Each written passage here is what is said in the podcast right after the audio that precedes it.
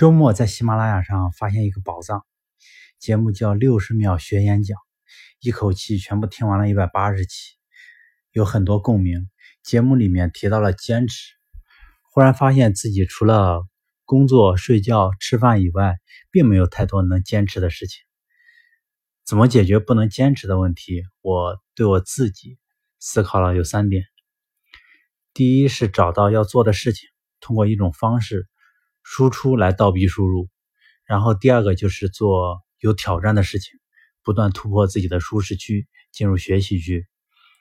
第三个是看到坚持的结果，有了结果再去不断的驱动，不断的驱动坚持。通过这个节目，发现很多小故事里面体现了哲学的道理，所以我打算每天跟大家分享一篇小故事。